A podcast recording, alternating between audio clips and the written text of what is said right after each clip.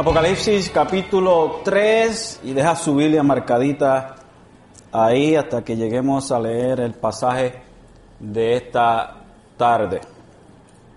Como ustedes saben, la intención de, de esta serie en la cual estamos, hemos estado abordando es para que nuestra iglesia, la iglesia Esperanza Viva y todos aquellos pues que nos visitan, puedan, puedan mirar eh, cuidadosamente a cada una de estas uh, cartas, eh, que aprendamos uh, y que imitemos las cosas buenas que cada una de estas iglesias eh, estaban llevando a cabo.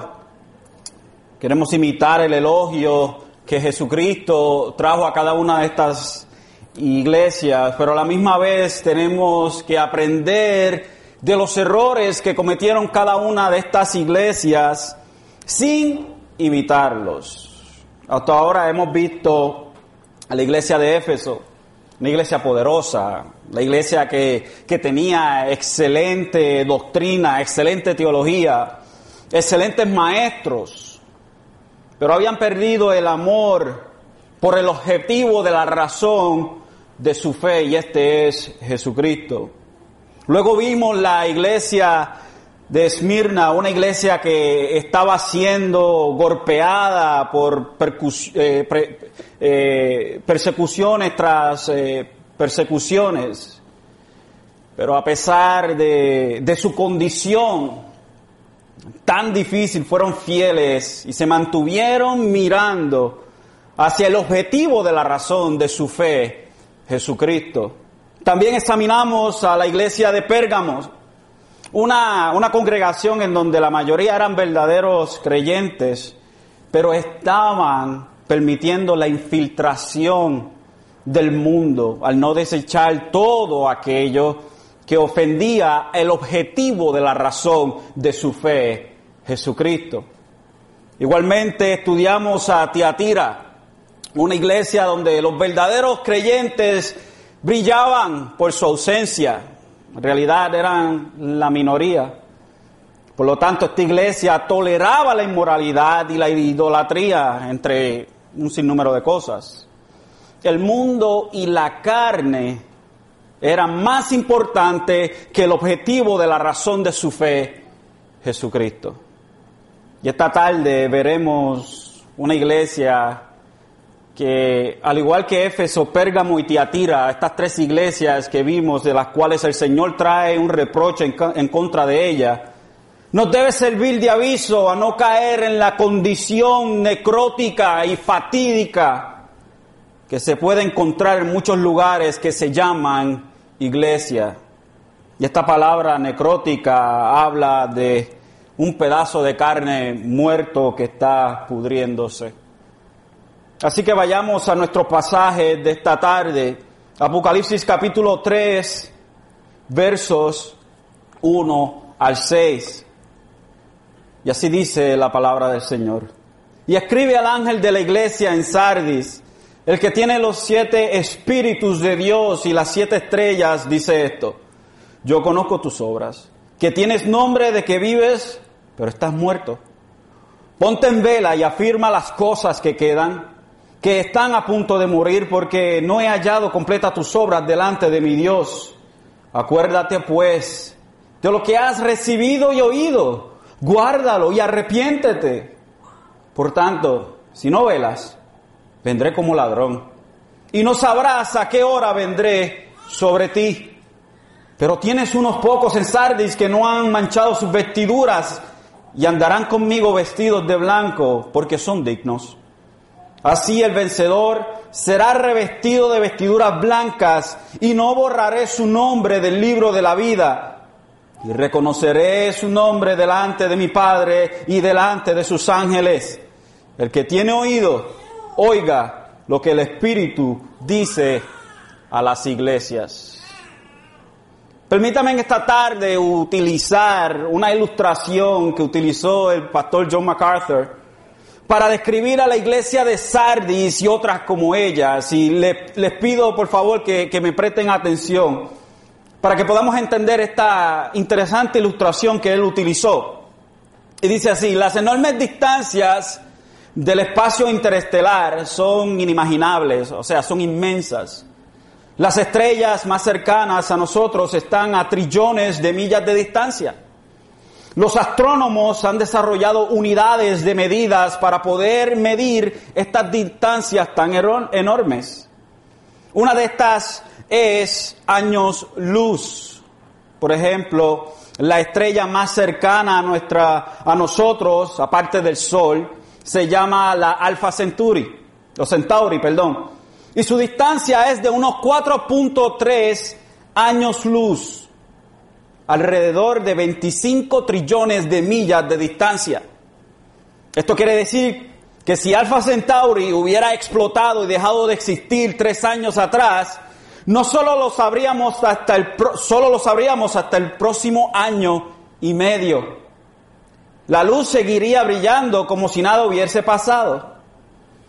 Por el tiempo que la luz se tarda en viajar desde esa estrella hasta nosotros aquí en la tierra. Y creo que esto ilustra la condición de muchas iglesias a través de la era eclesiástica. Estas iglesias viven de una reputación pasada, pero en realidad están opacadas por el pecado, las falsas enseñanzas y la inmoralidad y la idolatría, entre otras cosas, han desaparecido la luz que una vez hubo en ellas. Es interesante que, que la estrella más cercana a nosotros, si hubiese dejado de existir, todavía nosotros no nos hubiésemos dado cuenta, todavía estuviéramos viendo a esa estrella como si estuviera ahí presente, pero en realidad es el tiempo que se tarda la luz de llegar hacia el planeta Tierra, pero esa estrella ya no existe. En otras palabras, cuando nosotros miramos hacia las estrellas, estamos viendo, estamos mirando eh, o haciendo un, un viaje hacia el pasado. Y muchas iglesias viven del pasado. Lo que vemos es algo que brillaba mucho antes, la reputación que tenían antes es tan grande que no nos deja ver la realidad de la situación dentro de estas iglesias. Por ende, la iglesia de Sardis es, es un ejemplo perfecto para ilustrar iglesias que solo viven de una reputación pasada y que en realidad están muertas.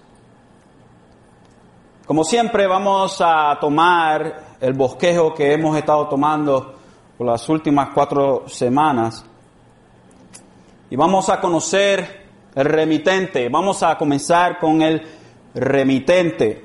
Y el remitente lo vemos en el versículo 1, en la parte 2 del versículo 1, en la parte B del versículo 1. El remitente sabemos que es Jesucristo y remitente simplemente quiere decir aquel que envía o que escribe la carta. La fuente de la carta es Jesucristo, aunque Juan era el emanuense. Inspirado por el Espíritu Santo, escribe las palabras directamente de la boca de Jesucristo. Dice el que tiene los siete espíritus de Dios. Y nuestro Señor se, se identifica o, se presenta a esta iglesia como el que tiene los siete espíritus de Dios. Una, una frase un poco, un poco extraña. Y esta identificación es, es interesante. Y es tomada del saludo de Juan en el capítulo 1 y el verso 4, donde dice Juan a las siete iglesias que están en Asia, gracias a vosotros y paz de aquel que es y que era y que ha de venir, y de los siete espíritus que están delante de su trono.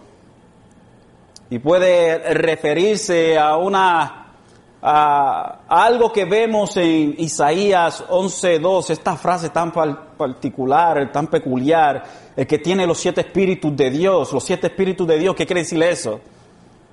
Así que vayamos a Isaías 11.2. Isaías 11.2 nos da quizás una idea de lo que pueda, o de lo que quiere eh, decir el Señor con esta expresión. Isaías 11.2 Dice, y reposará sobre él el espíritu del Señor, espíritu de sabiduría y de inteligencia, espíritu de consejo y de poder, espíritu de conocimiento y de temor del Señor. También puede referirse a algo que vemos en Zacarías 4, 1 al 10. Zacarías 4, 1 al 10 donde dice, entonces el ángel que habla conmigo volvió y me despertó como a un hombre que es despertado de su sueño, y me dijo, ¿qué ves? Y respondí, he aquí veo un candelabro todo de oro con su depósito en la parte superior y sus, y sus siete lámparas encima de él, con siete tubos para cada una de las lámparas que tienen encima. Y junto a él hay dos olivos, uno a la derecha del depósito y el otro a la izquierda. Continué y dije al ángel que hablaba conmigo, ¿qué es esto, Señor mío? Respondió el ángel que hablaba conmigo y me dijo, ¿no sabes qué es esto? Y respondí, no, Señor mío. Continuó él y me dijo, esta es la palabra del Señor a Zorobabel, no por el poder ni por la fuerza, sino por mi espíritu, dice el Señor de los ejércitos. ¿Quién eres tú, oh gran monte? Ante Zorobabel te convertirás en llanura y él sacará la piedra clave entre aclamaciones de gracia, gracia a ella. Y dio a mí la palabra del Señor diciendo, las manos de Zorobabel han puesto los cimientos de esta casa y sus manos la acabarán. Entonces sabréis que el Señor de los ejércitos me ha enviado a vosotros. Pues ¿quién es? ¿Quién ha menospreciado el día de las pequeñeces? Estos siete se alegran cuando vean la, plomada en la mano de Zorobabel. Estos son los ojos del Señor que recorren toda la tierra. Estas descripciones tan particulares y tan interesantes de Isaías y de Zacarías simplemente se refieren a la, a la plenitud del Espíritu Santo. Jesús es representado en la iglesia por el Espíritu Santo. Es otra forma de describir al Espíritu Santo. Luego nuestro Señor continúa y nos dice, y las siete estrellas dice esto. Y como ya sabemos, o hemos dicho en las ah, semanas pasadas, las siete estrellas son los ancianos o los líderes de las, de las siete iglesias. ¿Y qué quiere decir estas dos frases juntas. Esto simplemente describe la soberanía de Dios en su iglesia, ministrando a través del Espíritu Santo y los santos líderes.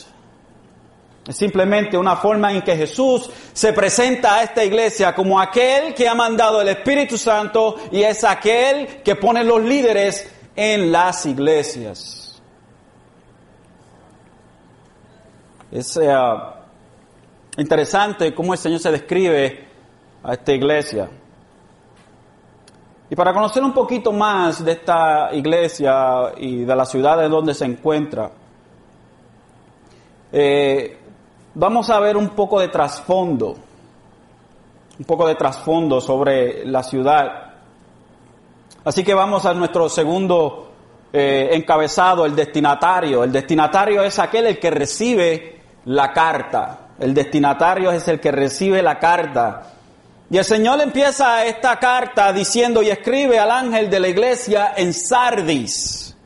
Sardis. Sardis, esta ciudad de Asia Menor, era la, capital del antiguo reino lidio.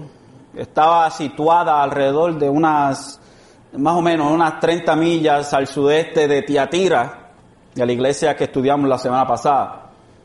El núcleo principal de la ciudad estaba sobre una alta montaña que hacía de ella una fortaleza inexpugnable, o sea, impenetrable.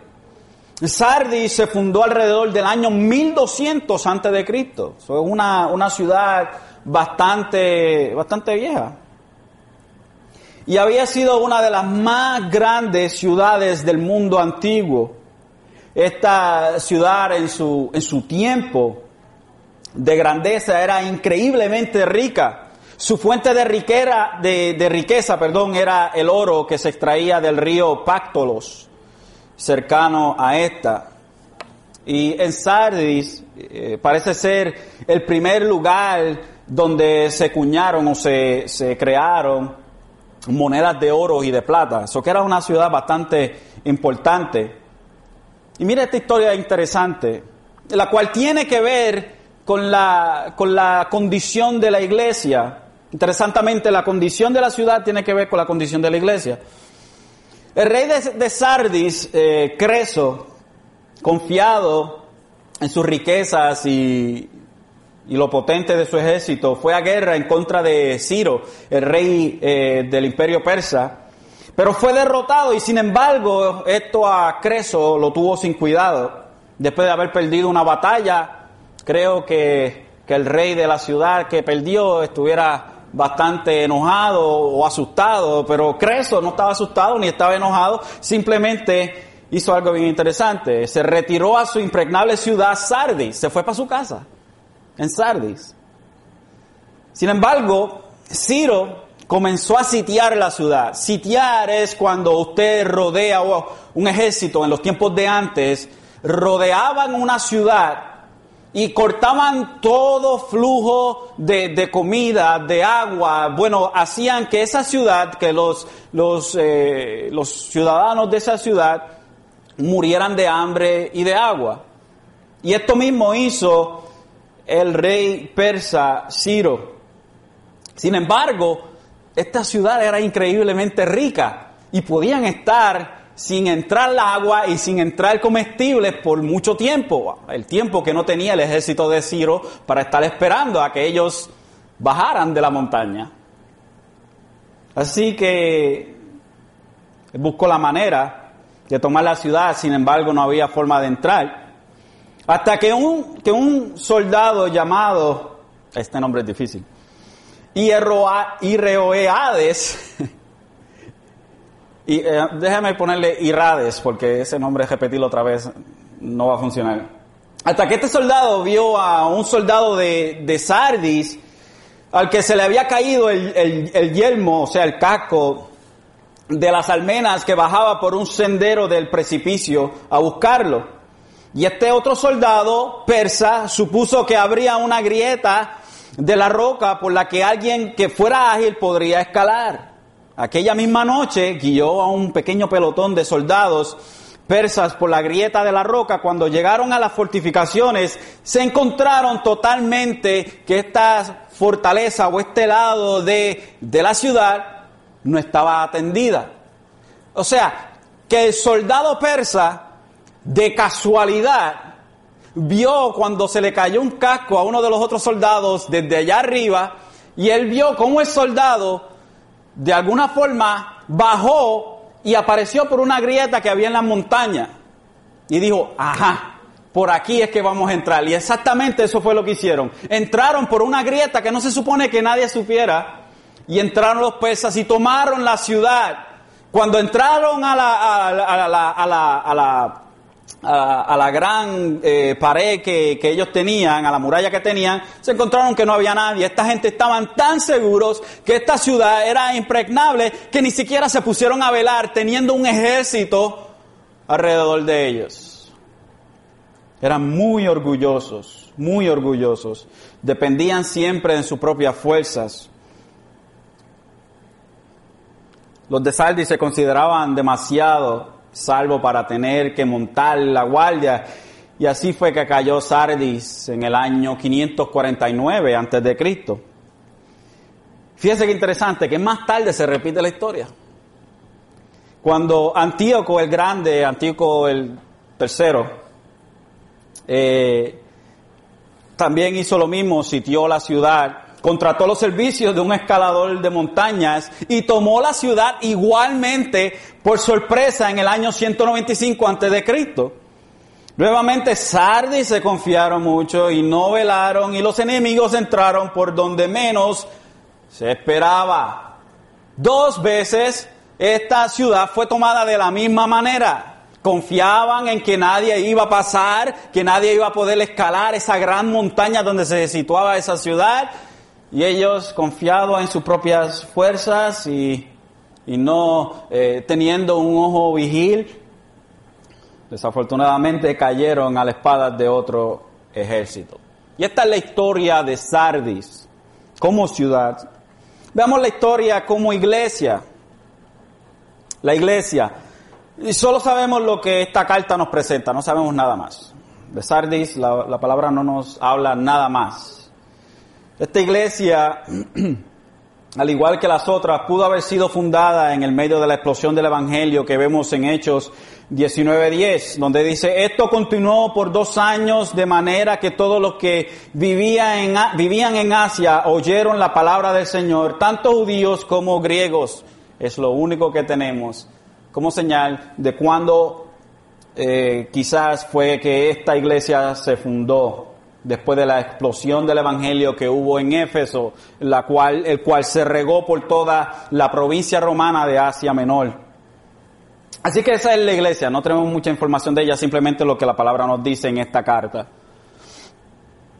Algo interesante en esta carta que, que estamos viendo es que el Señor no entra al elogio rápidamente como en las otras eh, cartas. Usualmente tenemos el elogio, el Señor le da el elogio a las iglesias antes de reprenderlas por las cosas que estaban haciendo mal. Sin embargo, el Señor se salta el elogio y va directamente a lo que está malo en contra de esta iglesia.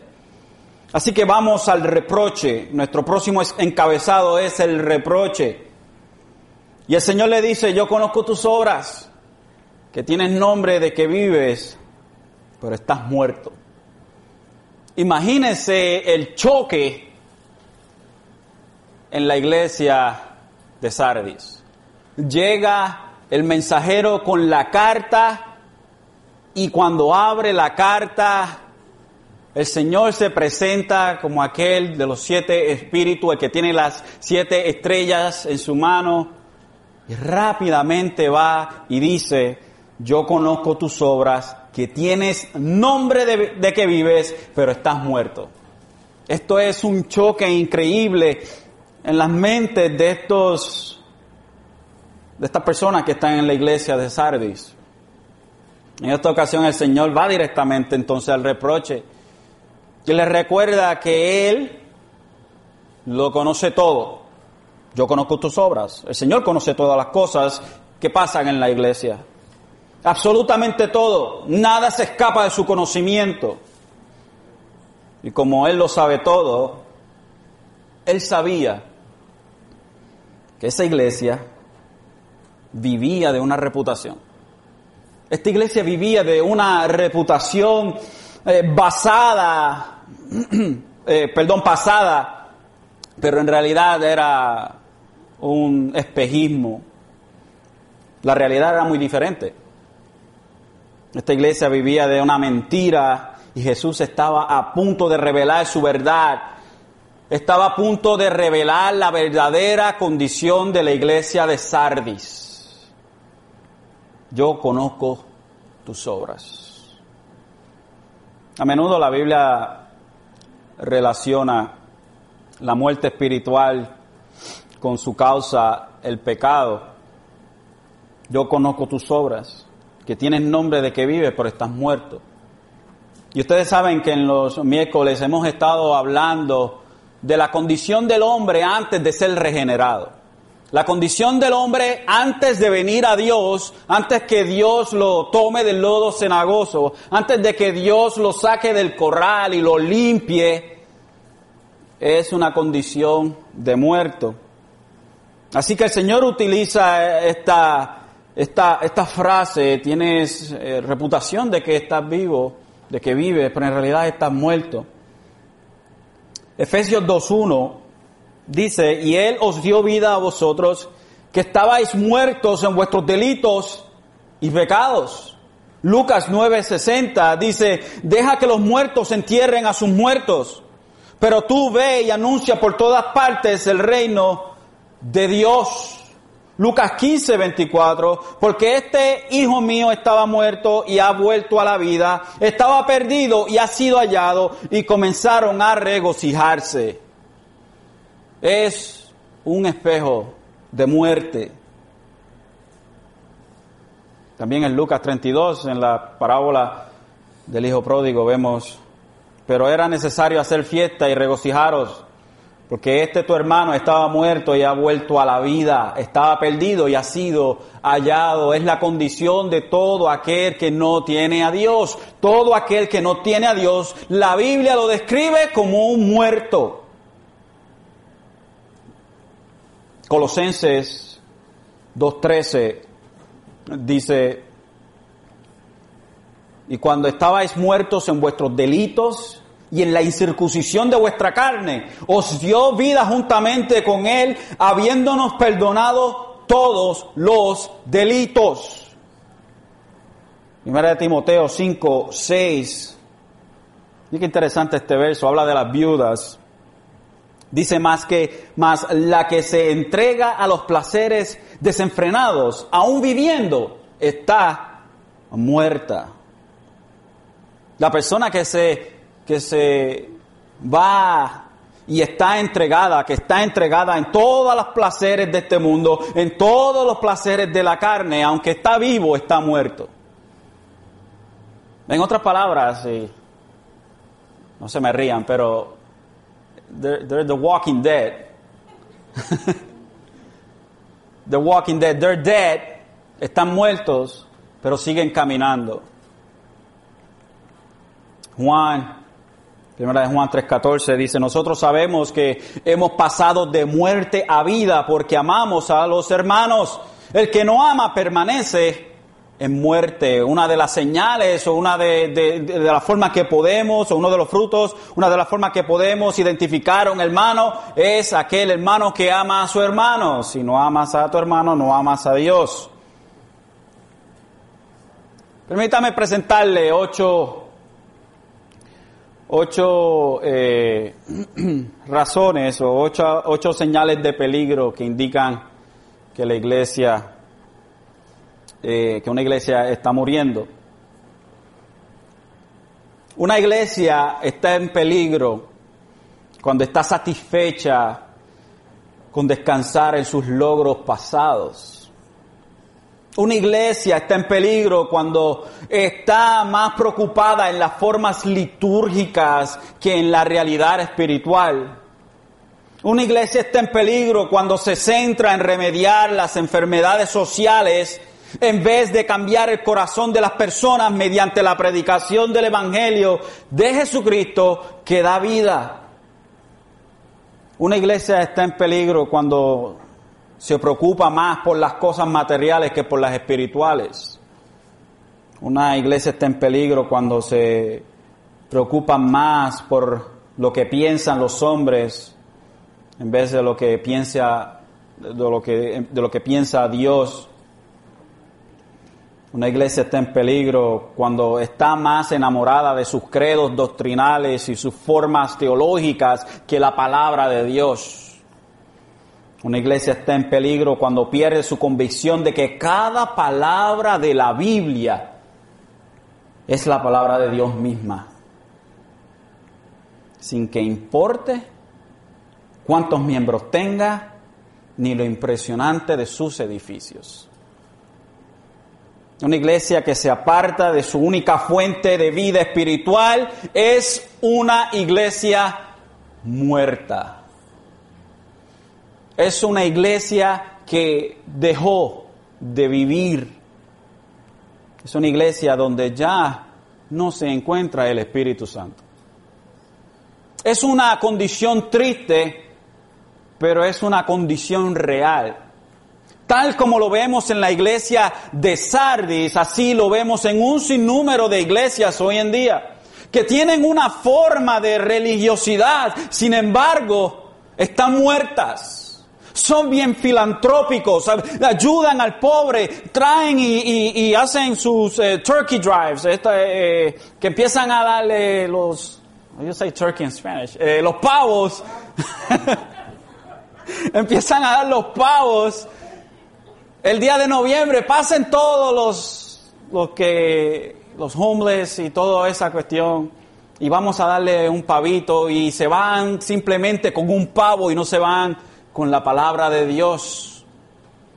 Vamos allá y vamos a, donar dinero a todos estos eh, indigentes y todas estas cosas. Y sin embargo, hermanos,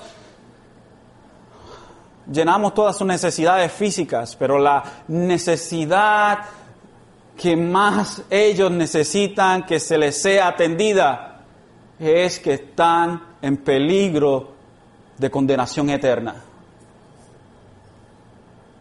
¿De qué me vale a mí darle un pollito un pavito a un indigente, hermano, si yo siendo cristiano no le hablo de la palabra del Señor? Voy a llenar su, su, su pipa, su estómago de comida, pero su alma va a estar vacía de la verdadera comida espiritual. no, me malinterprete, es bueno hacer estas cosas. Pero tenemos que poner prioridad en donde la prioridad tiene que ser puesta, que es en la palabra del Señor. El problema más grande del ser humano, mi querido hermano, no es la condición física, es la condición espiritual. Hermano, todos, todos se han descarriado Ahí estábamos usted y yo. Por la gracia del Señor, alguien nos habló del Evangelio y el Señor tocó nuestros corazones, abrió nuestras mentes, abrió nuestro horizonte y nos dio, hermanos, la habilidad de arrepentirnos. Nos dio ese regalo de fe por gracia. Pero ¿de qué nos vale a nosotros ser tan, filantrópicos y todo esto si, no está la palabra de Dios? Si no estamos dispuestos, hermanos, dentro de la iglesia a lidiar con el pecado, ¿de qué nos vale a nosotros? Si vamos a dejar el pecado rampante dentro de la iglesia y simplemente vamos a pasarle la mano, ah, no te preocupes, el Señor es amor. No nos juzguemos. No, no, no juzguemos a los demás. Jesús no juzgaba a nadie. Esto, hermanos, no ayuda a nadie. A nadie. Y lo que causa es que empiece esta necrosis, esta, esta, la muerte empieza a pudrir las diferentes partes del cuerpo. Hasta que al final se muere completo. Son pequeñas cosas, hermanos, una aquí, otra allá, la que llevan, hermanos, a la iglesia eventualmente desaparecer. Queremos ser tan relevantes en este mundo, tan relevantes, wow.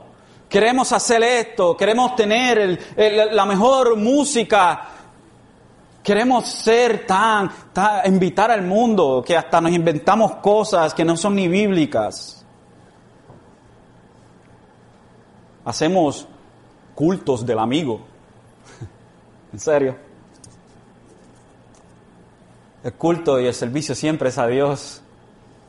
¿Quiere invitar a sus amigos? Invite a sus amigos. Amén, aleluya, gloria a Dios. Pero el culto es para Dios. Inventamos tantas cosas. Y hemos hecho la cruz algo insignificante. La sangre de Jesucristo, la cual nos, nos compró del mercado del pecado, hermanos, la, la hacemos algo inútil por nuestra propia acción, nuestra propia falta de llevar el Evangelio a todos aquellos que no conocen a Dios. Una iglesia que se aparta de su única fuente de vida espiritual es una iglesia muerta. Vayamos al próximo encabezado. Después de esta esta expresión tan difícil para los oídos de los de los de Sardis, se nos da o se les da el mandato. Si el Señor no los deja ahí, simplemente eh, no, no los deja en esa condición, Él le trae la solución. Y el mandato es este. Ponte en vela y afirma las cosas que quedan que están a punto de morir, porque no he hallado completas tus obras delante de mi Dios. Acuérdate pues de lo que has recibido y oído, guárdalo y arrepiéntete. Primero le dice, tenemos cinco cosas, cinco mandatos que le da él. Primero, vela. El primero es vela. No es tiempo de dormirse. Tenían que luchar en contra de lo que estaba pasando. Segundo, les dice, afirma las cosas que quedan, que están a punto de morir. No todo estaba perdido, no todo estaba muerto. Aviva esa pequeña llama de fuego que está a punto de extinguirse. Luego, luego eh, número tres, acuérdate de lo que has recibido. En otras palabras, recuerda las enseñanzas de los apóstoles. Vuelve a la palabra. Vuelve a la palabra. Has dejado la palabra y te estás yendo detrás de otras cosas. Te estás yendo detrás de, de libros como estos, estos, estos libros, a mí, a mí, ¿verdad? Son cómicos. Estos libros que dicen, tu mejor vida ahora, de Joel Osteen, tu mejor vida ahora, you know, si esta es tu mejor vida ahora, eso quiere decir que la que viene después es bien fea. O una iglesia con propósito, o una vida con propósito de Rick Warren. Que en realidad, hermanos, hay iglesias que toman estos libros para estudiarlos como si fuera su currículum.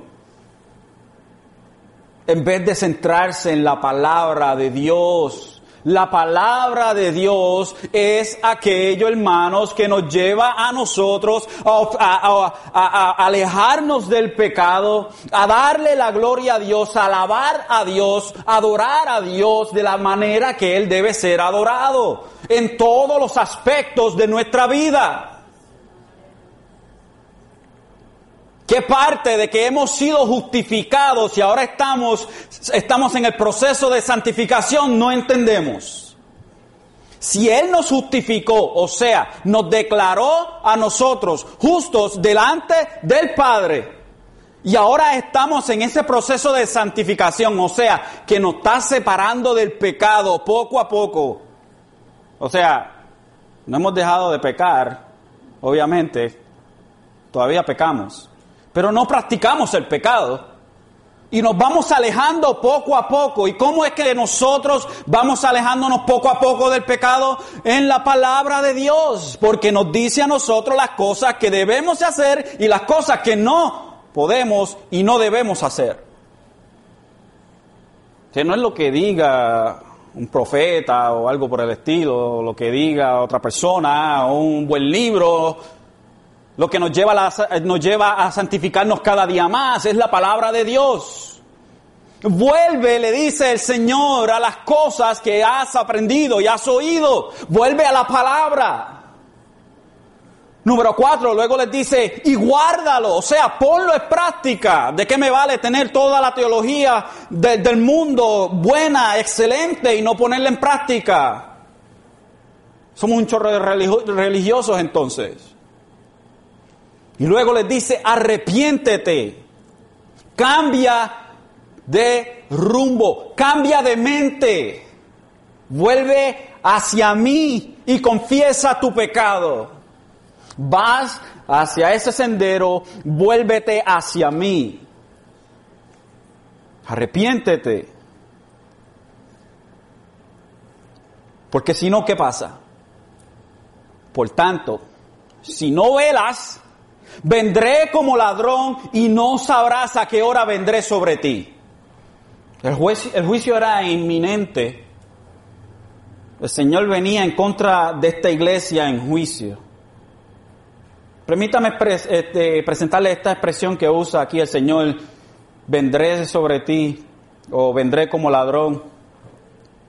Eh, él utiliza, la palabra utiliza esta expresión en algunas ocasiones, y el mismo Jesús lo utiliza. En Mateo 24, 43 dice, pero comprender esto, si el dueño de la casa hubiera sabido a qué hora de la noche iba a venir el ladrón, hubiera estado alerta y no hubiera permitido que entrara en su casa. Luego en Lucas 12, 39, podéis estar seguros de que si el dueño de la casa hubiera sabido a qué hora iba a venir el ladrón, no hubiera permitido que entrara a su casa.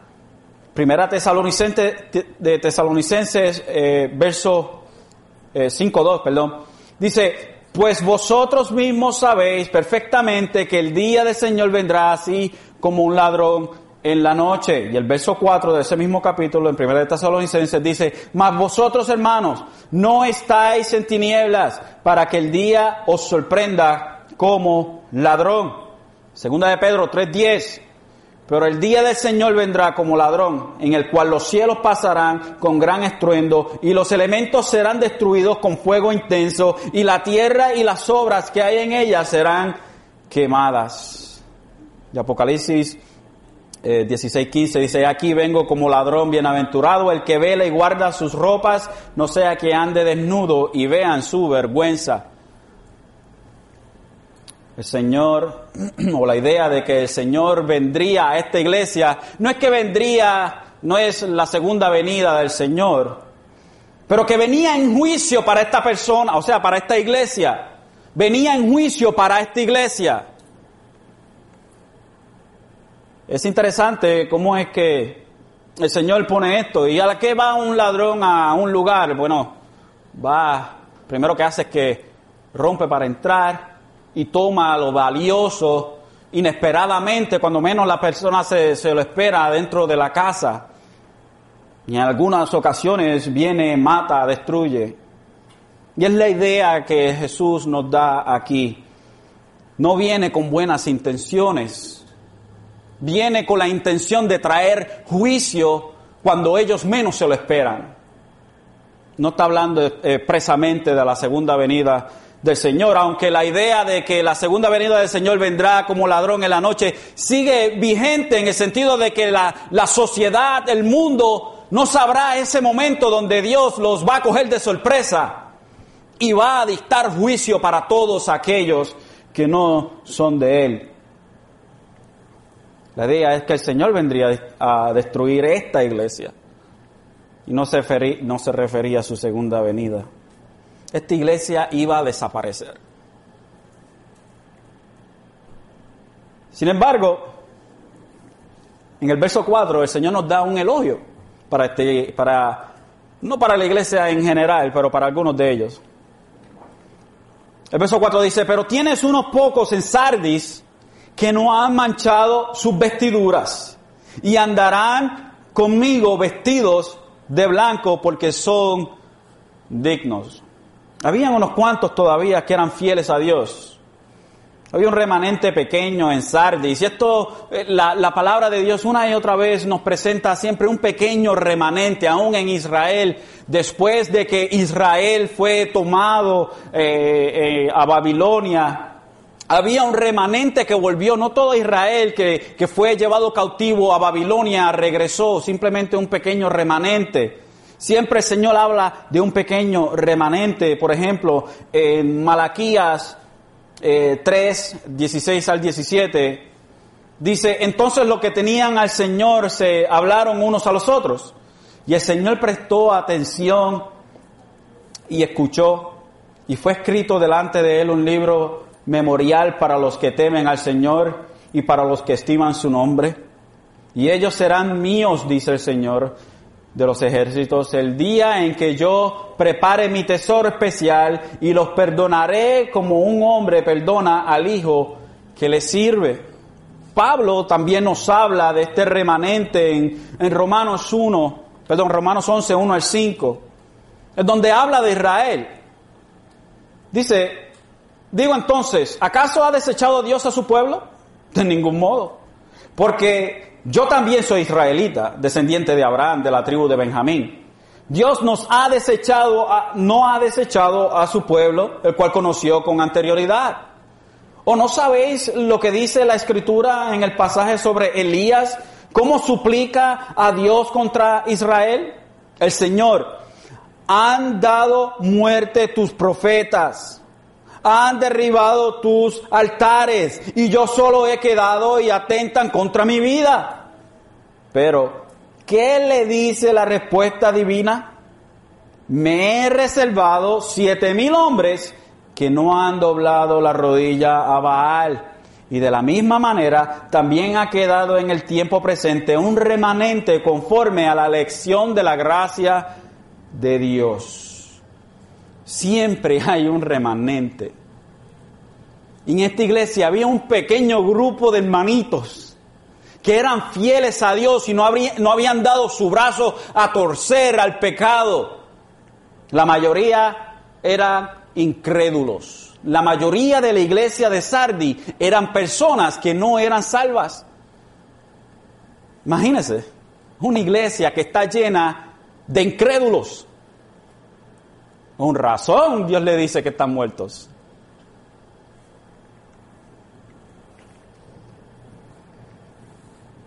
En Sardis, estos verdaderos creyentes se ven con sus vestiduras sin contaminar, o sea, no eran copartícipes de la degradación en la iglesia. Y a estos Él los vestirá de blanco porque eran dignos. En los tiempos antiguos tales vestiduras se usaban para celebraciones y fiestas, estas vestiduras blancas. A los que tienen santidad y purezas se les dará una perfecta santidad y pureza en el futuro en Marcos, perdón, en, sí, Marcos 16.5 dice, y entrando en el sepulcro vieron a un joven sentado al lado derecho, vestido con ropaje blanco, y en ellas, y ellas eh, se asustaron. En Hechos 1.10, y estando mirando fijamente al cielo mientras él ascendía, aconteció que se presentaron junto a ellos dos varones en vestiduras blancas. Y Apocalipsis 7.14 dice, y yo le respondí, Señor mío, tú lo sabes. Y él me dijo, estos son los que vienen de la gran tribulación. Y han lavado sus vestiduras y las han emblanquecido en la sangre del cordero.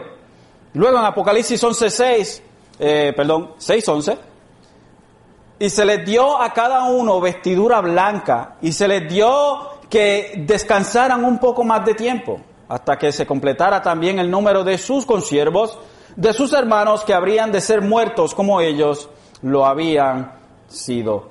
Estas vestiduras blancas hablan de la perfecta santidad que eventualmente todo creyente tendrá.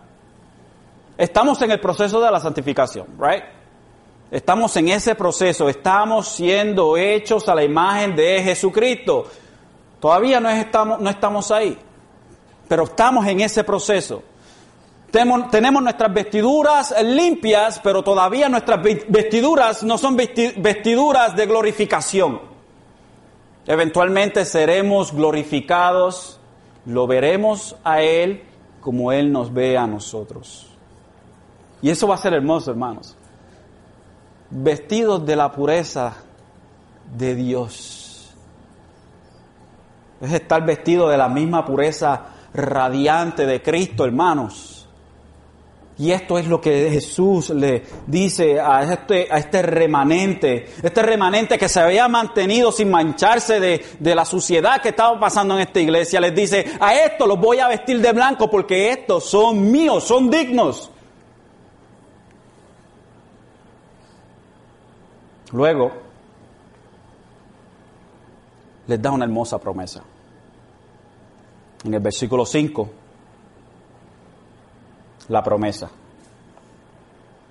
Así el vencedor será vestido de vestiduras blancas y no borraré, su nombre del libro de la vida y reconoceré su nombre delante de mi Padre y delante de sus ángeles. Y nuevamente el Señor repite lo que dijo sobre las vestiduras blancas en una promesa para todos los vencedores todos los vencedores serán vestidos de blanco. Estos vencedores los vemos en 1 Juan 5, 5, 5. ¿Quiénes son los vencedores? Nuevamente hemos estado repitiendo esto a través de, de estas semanas. Los vencedores son, ¿y quién es el que vence al mundo? Sino el que cree que Jesús es el Hijo de Dios. El vencedor, en otras palabras, es el verdadero creyente. Ese es el vencedor. ¿Y qué él espera al verdadero creyente? Será vestido de vestiduras blancas. Todo verdadero creyente será vestido de blanco. Esta promesa también dice que los hombres perdón, que los nombres de todos los verdaderos creyentes nunca serán borrados del libro de la vida. Es promesa de Dios. Desafortunadamente, muchos toman esta promesa para decir todo lo contrario. Y toman a Éxodo 32, Éxodo 32, 32 al 33, para decir lo contrario. Dice Éxodo 32, 32 al 33, pero ahora, si es tu voluntad, perdona su pecado, y si no, bórrame del libro que has escrito. Y el Señor dijo a Moisés, al que haya pecado contra mí, lo borraré de mi libro. Para apoyar la creencia que va en contra de lo que Jesús está diciendo aquí en el capítulo 3 y el versículo 5 de Apocalipsis, usan este verso y ellos aseguran que Dios borrará el nombre de un creyente del libro de la vida mencionado aquí en el verso 5. Sin embargo, esto sería contradictorio, hermanos, a la promesa de Dios para todo creyente. Eso 32.3 habla del registro de los que están vivos, como en, el Salmo 69, 28, donde dice, sean borrados del libro de la vida y no sean inscritos con los justos.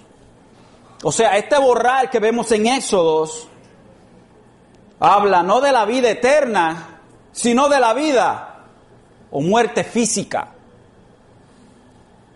Borrarlos de esta vida física, no de la vida eterna. Todo creyente puede confiar, mi querido hermano, en que su nombre jamás será borrado de este hermoso libro de la vida eterna. Mira lo que dice Apocalipsis 13:8. Dice, y, lo adora, y la adorarán todos los que moren en la tierra, cuyos nombres no han sido escritos desde la fundación del mundo. En el libro, en el libro de la vida de Cordero que fue inmolado. Es hermoso, hermanos, cuando nosotros podemos ver que en el libro de la vida su nombre fue escrito antes de la fundación del mundo y aquellos que adoraban a, la bestia eran aquellos los cuales su nombre no estaba en este libro eterno de la vida. No solo no serán borrados, sino que también Él confirmará que le pertenecen a Él. Este es el cumplimiento de la promesa de Jesús en Mateo 10:32. Por tanto, hermanos, todo el que me confiese delante de los hombres, yo también le confesaré delante de mi Padre que está en los cielos. Esta verdad de la perseverancia de los creyentes es gritada a los cuatro vientos por el apóstol Pablo. Y con esto ya estoy terminando. Mire, mire lo que dice Pablo en Romanos 8. Y vamos a tomarlo desde el verso 28 al 39. Romanos 8, 28 al 39.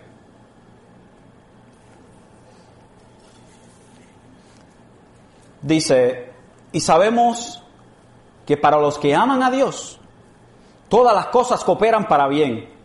Esto es, para los que son llamados conforme a su propósito porque a los que de antemano conoció también los predestinó a ser hechos conforme a la imagen de su Hijo, para que Él sea el primogénito entre muchos hermanos. Y a los que predestinó, a esos también llamó. Y a los que llamó, a esos también justificó. Y a los que justificó, a esos también glorificó. Entonces, ¿qué diremos a esto? Si Dios está por nosotros, ¿quién estará contra nosotros? El que no eximió ni a su propio Hijo, sino que lo entregó por todos nosotros, ¿cómo nos concederá también con Él todas las cosas? ¿Quién acusará a los elegidos de Dios? Dios es el que justifica. ¿Quién es el que condena? Cristo Jesús es el que murió, sí, más aún el que resucitó, el que además está a la diestra de Dios, el que también intercede por nosotros. Y luego Pablo en el verso 35 nos dice, ¿quién nos separará, separará del amor de Cristo? ¿Tribulación o angustia o persecución o hambre o desnudez o peligro o espada? Tal como está escrito, por causa tuya somos puestos a muerte todo el día. Somos considerados como ovejas para el matadero. Pero mire qué hermoso es esto, hermanos. Pero en todas estas cosas somos más que vencedores por medio de aquel que nos amó. ¿Por qué, Pablo? Bueno, porque estoy convencido de que ni, la muerte, ni la vida, ni, ni, ángeles, ni principados, ni lo presente, ni lo porvenir, ni los poderes, ni lo alto, ni lo profundo, ninguna otra cosa creada nos podrá separar del amor de Dios que es en Cristo Jesús, Señor nuestro. Hermano, ¿por qué su salvación está segura? Porque su salvación no está segura en usted. Porque si la salvación estuviese segura en usted, Do I need to say it? ¿Tengo que decirlo? Si su salvación está segura en usted mismo, olvídese de ella. Y olvídese de todas las promesas que Dios ha hecho. Sin embargo, nuestra salvación no está en nosotros mismos, está en Jesús. Él le salvó para vida eterna. ¿Qué parte de vida eterna no entendemos? La vida eterna, hermanos, se nos da a nosotros en el momento en que somos justificados por fe en Jesucristo solamente. ¿Caemos de vez en cuando? Pues claro que sí. Claro que sí. Ninguno de nosotros somos perfectos. Sin embargo, tenemos un abogado y nuestro Dios es fiel y verdadero para limpiarnos nosotros de toda iniquidad. Verdaderamente, hermano, el verdadero cristiano persevera. Y la persona que termina en castigo eterno es una persona que nunca fue creyente, aunque aparentaba serlo por muchos años. Terminamos entonces con la exhortación. El que tiene oído, oiga lo que el Espíritu dice a las iglesias. Y nuevamente repito la pregunta, ¿quién tiene oídos en este lugar? Todos, ¿verdad que sí? Así que oiga lo que el Espíritu dice. No soy yo. Es lo que dice la palabra del Señor Hermanos, oigamos, amigo, oiga. Esta iglesia se murió. Esta iglesia murió. Tomó un poco más de tiempo porque había un, hubo un obispo unas décadas después de lo que Jesucristo, después que la carta se le fue entregada, pero eventualmente la iglesia murió, al igual que Éfeso desapareció también. Hermanos, Tengamos cuidado. Tengamos cuidado, hermanos, de permitir el mundo en nuestra iglesia y que eventualmente seamos desaparecidos igual que la iglesia de Sardis. Tengamos cuidado que no vayamos como iglesia a morir.